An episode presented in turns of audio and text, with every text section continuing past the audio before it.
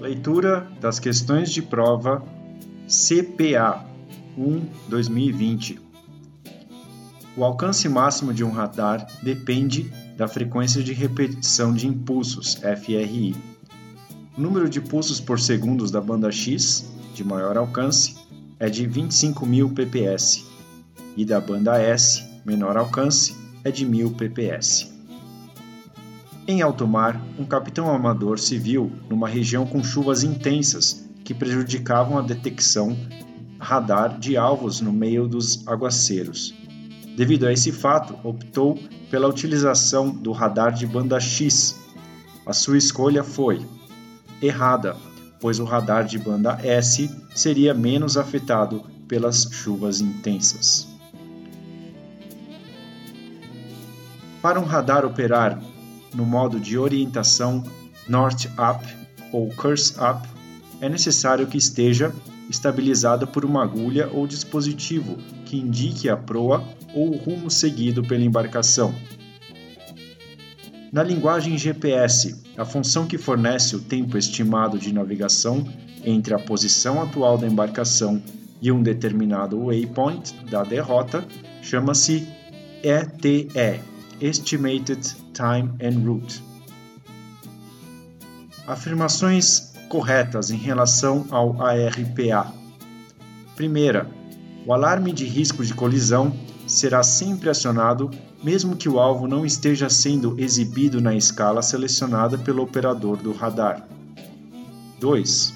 Em áreas com intenso tráfego de embarcações, o uso da aquisição automática de alvos não é recomendável. 3. O sistema permite a apresentação na tela do radar dos vetores dos movimentos relativo e verdadeiros dos alvos. 4.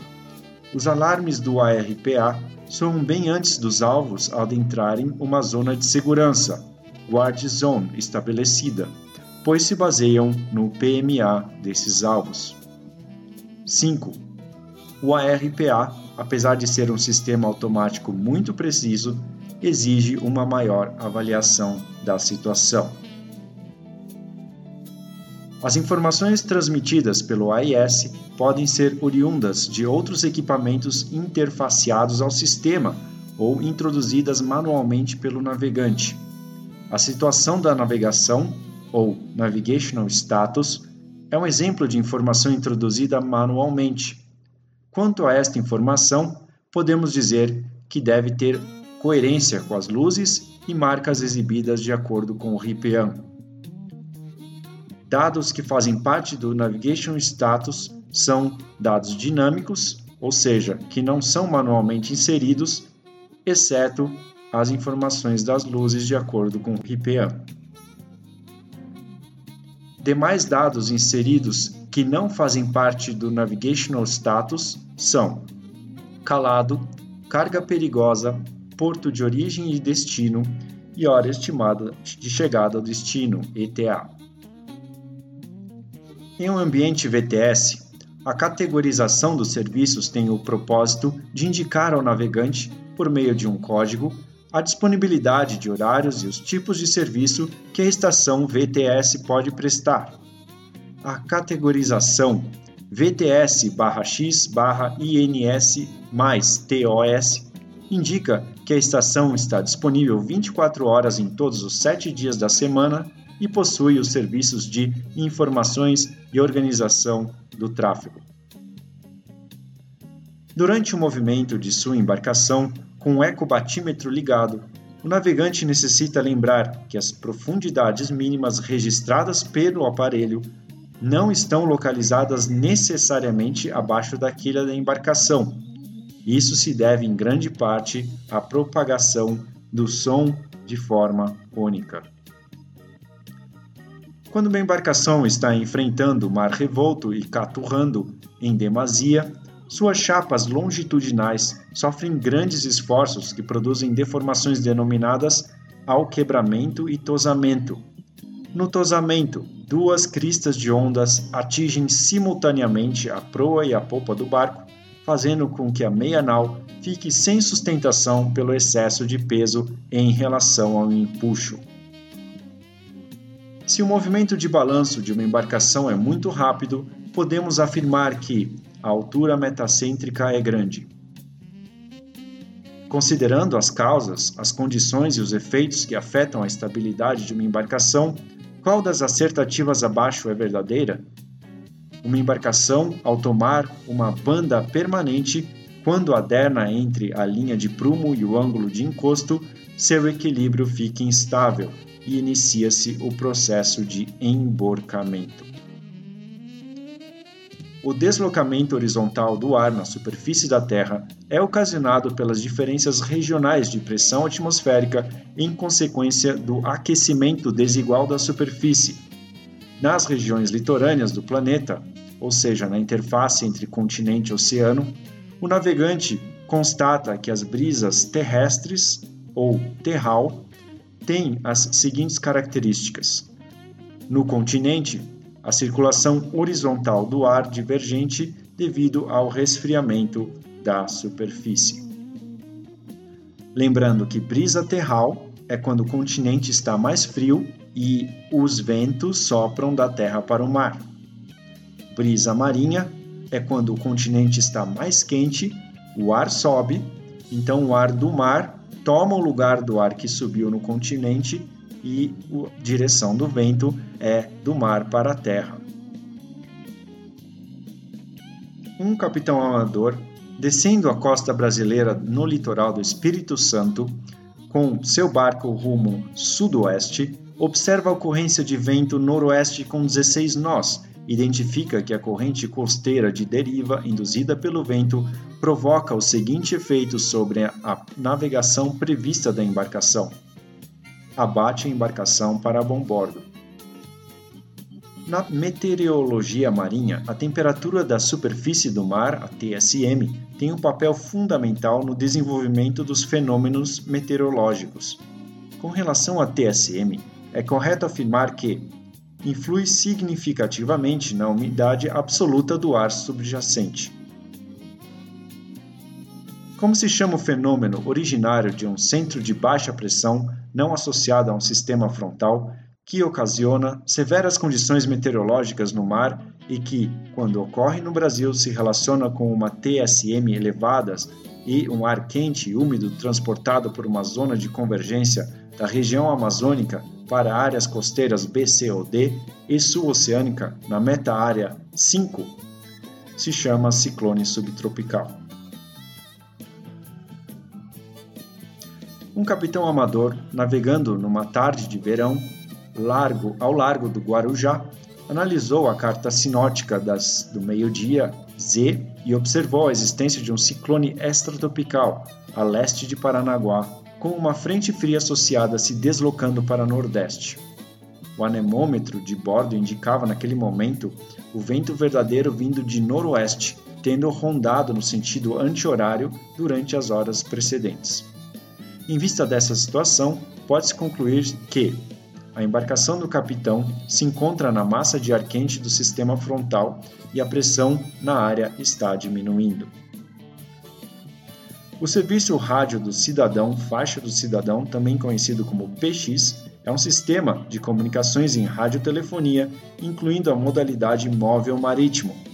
Opera no modo simplex na faixa em HF sendo o canal 9 o registro ao tráfego de mensagens de emergência. Para indicar uma mensagem em radiotelefonia, que grupos de letras do Código Internacional de Sinais vão começar a ser usados desde que transmita a palavra interco. Assinale a opção correta no que diz respeito aos avisos do, aos navegantes. Um aviso numerado N94P-19 indica tratar-se de um aviso preliminar da Costa Norte, número 94, no ano de 2019. Indica a principal vantagem dos transceptores VHF em SSB de bordo estar integrados ao receptor GPS. Possibilidade de enviar automaticamente a posição da embarcação no caso de acionamento do botão de estresse do DSC. A sobrevivência de um homem imerso em água fria e sujeito a uma hipotermia por imersão antes de ocorrer uma parada cardíaca é determinada principalmente por dois fatores que são tempo de exposição e temperatura da água. Considerando-se a necessidade de um náufrago de se alimentar desde que tenha água para beber, os ouriços e os moluscos podem ser consumidos, porém, alguns cuidados devem ser observados para evitar a intoxicação. Abaixo, as assertivas corretas. Os caracóis compridos e de forma cônica são normalmente venenosos. Os mexilhões que não forem cobertos pela água na preamar não devem ser consumidos. Os moluscos podem ser uma importante fonte de proteínas para os náufragos que tenham que sobreviver nas proximidades da costa. Os ouriços não representam perigo mortal para o homem, com exceção da coroa de espinhos. Eles são comestíveis. Durante a Segunda Guerra Mundial, as forças aliadas realizaram exaustivos estudos sobre ataque de tubarões a náufragos, com ênfase nos procedimentos mais adequados quando na presença desses perigosos animais. Com base nesses estudos e experiências anteriores, foi constatado que uma das medidas que pode surtir efeito para reduzir os ataques, estando o náufrago na água, é nadar com movimentos fortes e ritmados, sem ser frenéticos, numa direção oblíqua que não cruze com seu caminho. Demais medidas de proteção contra tubarões. Se estiver na água, não retire os sapatos e as roupas. Permaneça imóvel ou, se estiver próximo de uma embarcação, nade com movimentos regulares. Se estiver com algum ferimento que sangra, procure estancá-lo usando um torniquete. Afaste-se de locais onde existem cardumes de peixes. Se o tubarão o ameaçar de perto ou começar a descrever círculos cada vez menores, Bata com as palmas das mãos meio fechadas em forma de cunha na superfície da água. As batidas devem ser fortes e regulares. Grite com a cabeça mergulhada na água. Um som estridente poderá espantá-lo. Se o ataque for iminente, procure atingi-lo com uma faca ou objeto contundente no focinho, olhos, guelras ou ventre. Se você estiver numa balsa, evite deixar as mãos e os pés dentro d'água. Não atire pela borda restos de alimentos. Se o tubarão atacar a balsa, procure atingi-lo no focinho e na cabeça com golpes de remo. Leitura das questões de prova CPA 2 2020.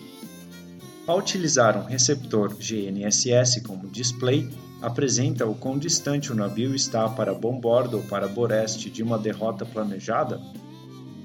Resposta: XTE. O controle do radar, que se destina a reduzir o efeito de ecos de longa duração provenientes de chuva, granizo ou neve, é denominado FTC. Assinale a opção correta em relação ao AIS, Sistema de Identificação Automática de Navios.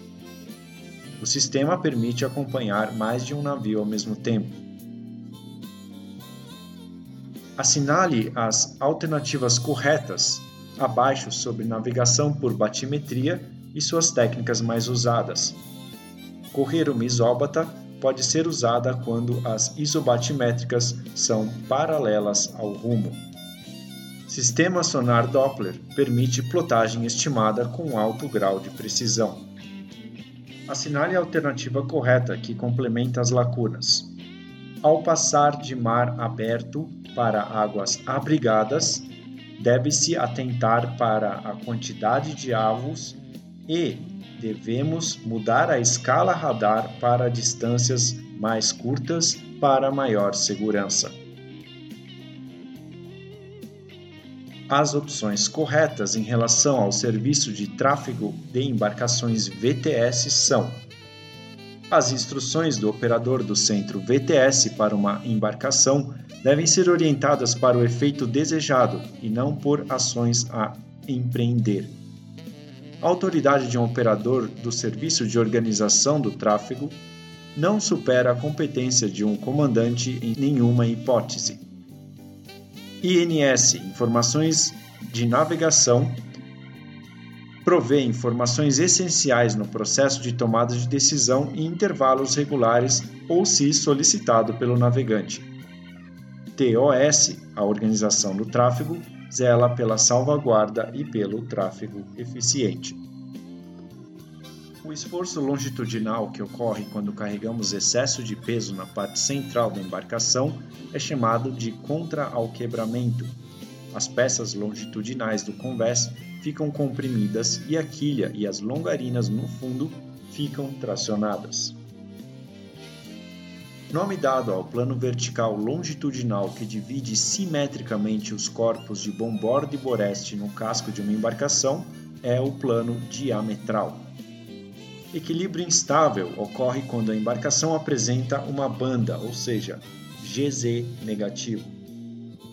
Uma embarcação apresenta os seguintes calados moldados avante 4 metros e a ré 5 metros, sabendo que o seu pontal moldado é de 6 metros, a borda livre é igual a 1,5 metro. E meio. O capitão amador de um iate, ao sair de Paraty, verificou que a embarcação apresentava as seguintes cotas dos pontos notáveis G e M, respectivamente: G com 3,8 metros e M com 4,2 metros. O valor da elevação virtual do centro de gravidade era de 0,3 metros. A condição de equilíbrio dessa embarcação será estável. Quanto à formação de um ciclone tropical, devemos afirmar que há corrente de ar quente ascendente. Quanto à interpretação de uma carta sinótica, devemos afirmar que, quanto menor o espaçamento entre as isóbaras, maior a intensidade dos ventos. Cumulonimbus são nuvens muito densas e acidentadas, como formatos que lembram grandes torres, Normalmente são seguidas de mau tempo com fortes ventos e chuvas pesadas. São típicas de ciclones. Para maior segurança, caso haja uma manobra evasiva, deve-se observar a ronda do vento que, no hemisfério norte e no semicírculo perigoso, ronda no sentido horário.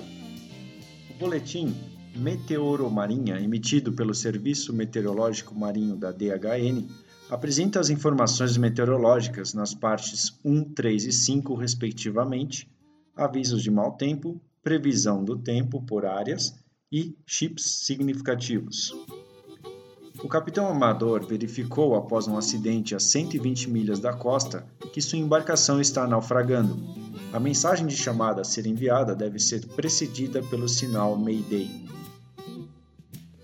Qual área marinha é definida como estando dentro do alcance de uma estação MF com base em terra que fornece alertas DSC contínuo? A área marinha A2. A frequência internacional de socorro MF é 2182 kHz. Abaixo, afirmativas corretas em relação à sobrevivência dos náufragos. A principal finalidade da esponja é manter o fundo da balsa seco, o que evita o contato da pele com água salgada. Consumo diário de água para um náufrago deve ser de 750 ml por dia, segundo o Ministério da Defesa do Brasil, para que se mantenha em condições favoráveis, porém, com previsão de um socorro muito demorado e com necessidade de racionamento, deve-se ingerir no mínimo por pessoa a dia 350 ml. No GMDSS internacional, a transmissão de mensagens urgentes pertinentes à meteorologia, aos avisos radionáuticos e aos avisos rádio SAR relacionados às informações de segurança marítima MSI são feitas pelo serviço Navtex nas áreas A1 e A2 e pelo SafetyNet na área A3. Os avisos rádios SAR possuem identificação própria e, no Brasil, são identificados pela sigla SAR, acompanhada da sequência anual e do ano.